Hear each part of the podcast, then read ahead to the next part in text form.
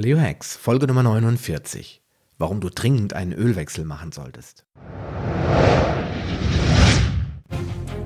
Paleo Hacks, der Podcast für deine persönliche Ernährungsrevolution. Mein Name ist Sascha Röhler und ich begleite dich auf deinem Weg zu weniger Gewicht und mehr Gesundheit. Bist du bereit für den nächsten Schritt? Ja, hallo und herzlich willkommen zu Episode Nummer 49 des Paleo Hacks Podcast. Heute möchte ich dir ein wenig mehr über die verschiedenen Fette und Öle erzählen, denn ich habe heute Morgen mal wieder eine Diskussion in einer Paleo-Gruppe verfolgt, in der ein Artikel aus einem einschlägigen Magazin gepostet wurde.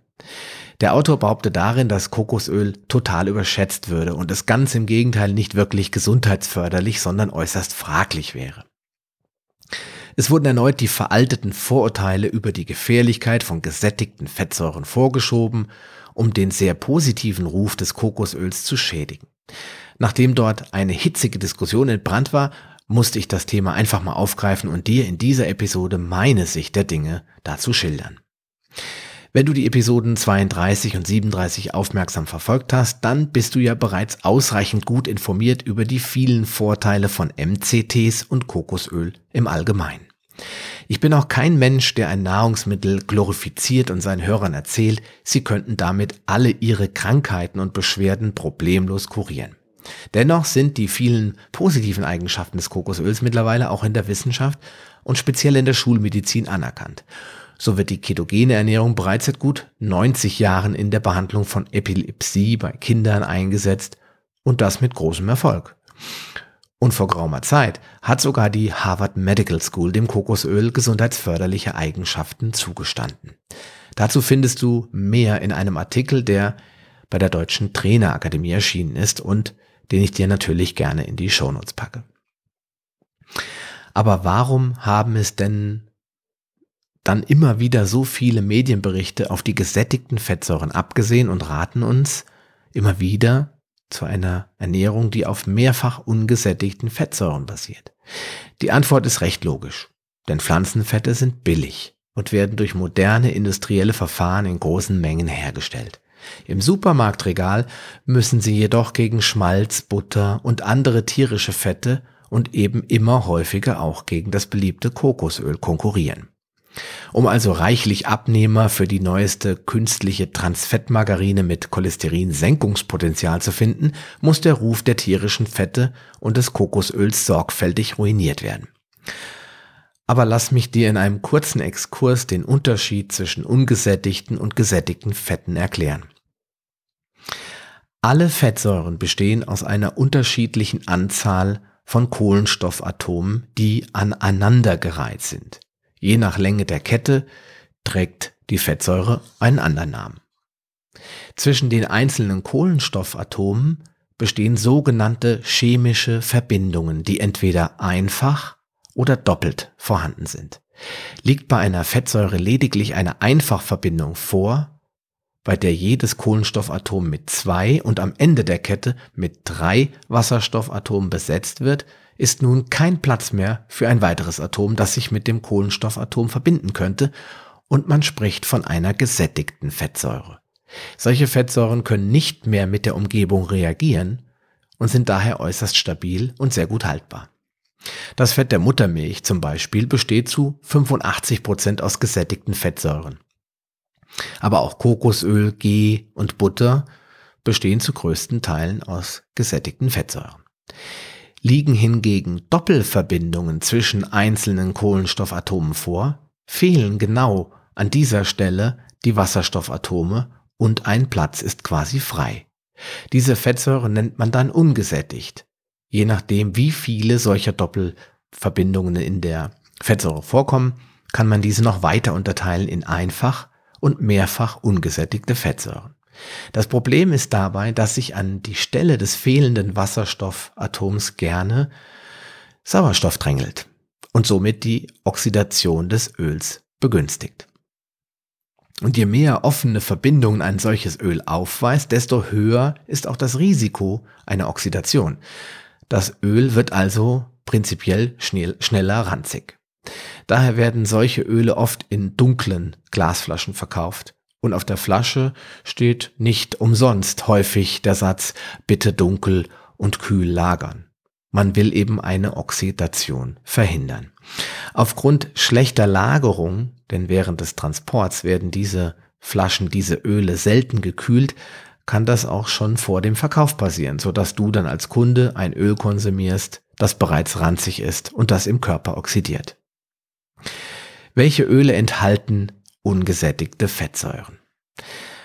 Eigentlich kommen Fettsäuren in den seltensten Fällen völlig isoliert, sondern oft in einer Mischung mit anderen Fettsäuren vor. Das heißt, sie sind nicht immer nur zu 100 Prozent ungesättigt, einfach oder mehrfach, sondern es gibt immer ein gewisses Mischungsverhältnis.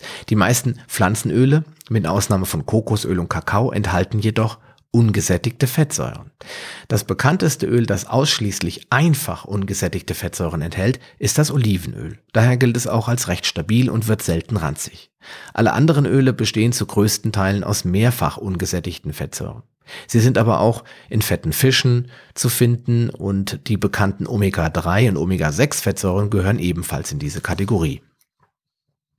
Ja, und was ist jetzt das Problem mit diesen Pflanzenölen? Alle Pflanzenöle, eben mit Ausnahme von Olivenöl, das Omega-9-Fettsäuren enthält, und dem bereits erwähnten Kokosöl, das zu den gesättigten Fetten zählt, sind reich an Omega-6-Fettsäuren. Und diese gelten allgemein als entzündungsförderlich proinflammatorisch. Auch das hatte ich schon mal erklärt. Der Anteil an Omega-3-Fettsäuren ist zwar nicht so schlecht wie bei anderen Ölen, dennoch liegen diese ausschließlich in Form von sogenannten Alpha-Linolensäuren vor. Also ALA steht in dem Fall für Alpha-Linol-Acid. Und diese Alpha-Linolensäure, die kann unser Körper nur zu fünf Prozent in wertvollere Formen, wie das EPA und das DHA umwandeln. Das sind die wertvollen Omega-3-Fettsäuren oder Bestandteile. Und die sind zum Beispiel reichlich im fetten Seefisch wie Lachs, Hering und Makrele vorhanden. Aufgrund der Instabilität, äh, Instabilität werden solche Öle oft stabilisiert. Also man versucht sie zu härten, um sie auch dadurch länger haltbar zu machen. Und dabei wiederum können gefährliche Transfettsäuren entstehen. Denke zum Beispiel nur an Margarine oder das bekannte Pflanzenfett Biskin. Das sind alles sogenannte gehärtete Pflanzenfette. Ja, und was hat es auf sich mit der Mehr vom gesunden Rapsöl?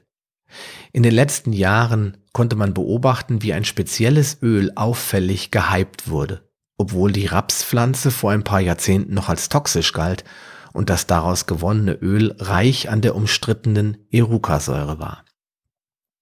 In, de, in Europa oder speziell in der EU gibt es daher auch schon seit längerer Zeit einen Grenzwert für Erucasäure von fünf Prozent, den ein solches Rapsöl folglich niemals überschreiten darf. Und aus diesem Grund wurde die Rapspflanze über Jahrzehnte einfach immer weiter genetisch verändert. Also so lange zurechtgezüchtet, bis man es geschafft hat, diesen Grenzwert einzuhalten, also einen Irocasäurewert von fünf Prozent nicht zu überschreiten.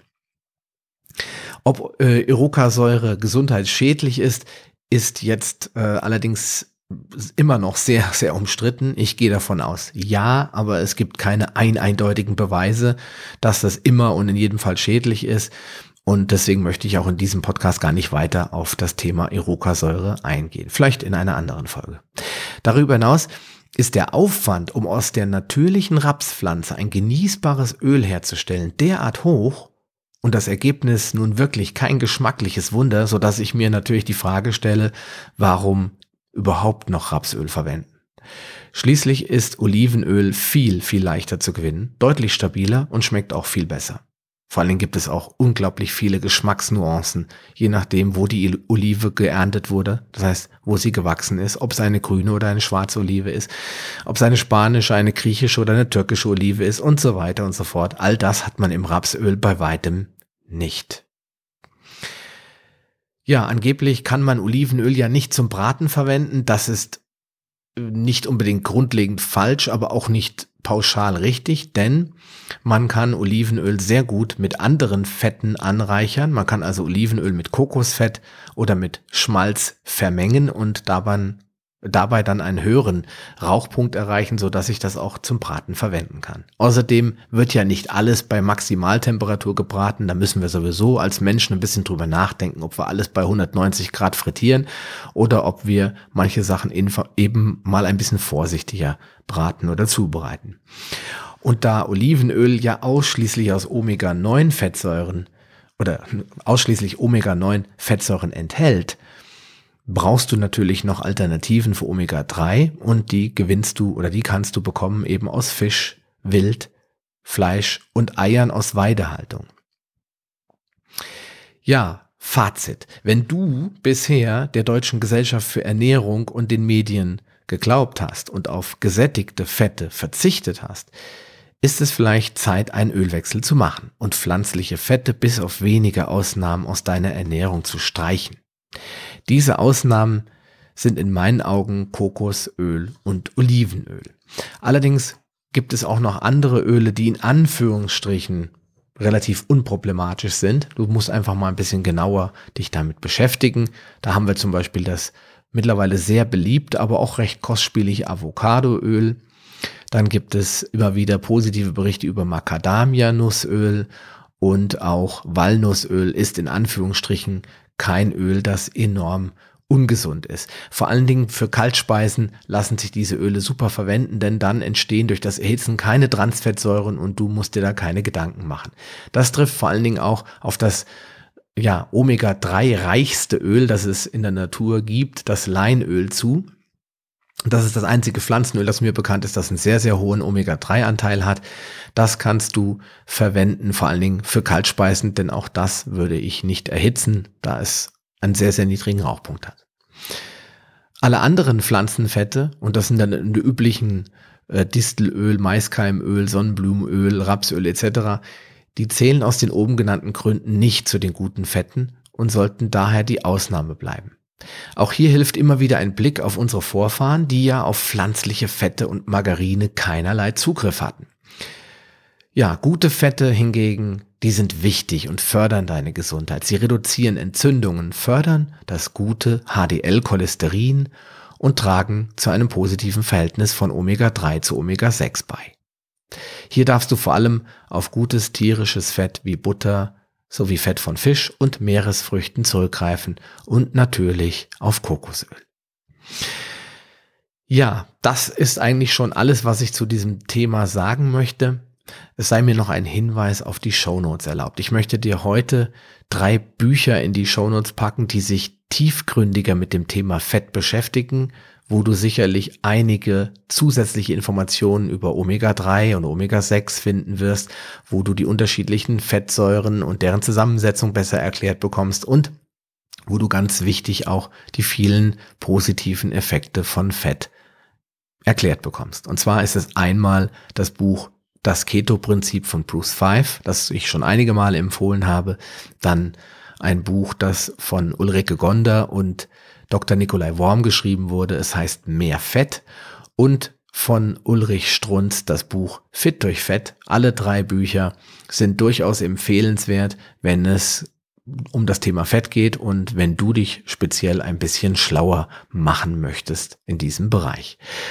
Ja, und das war's dann auch schon wieder für heute. Nach gut 14 Minuten schließe ich mit den Worten Bleib gesund, bis zum nächsten Mal, dein Sascha Röhler.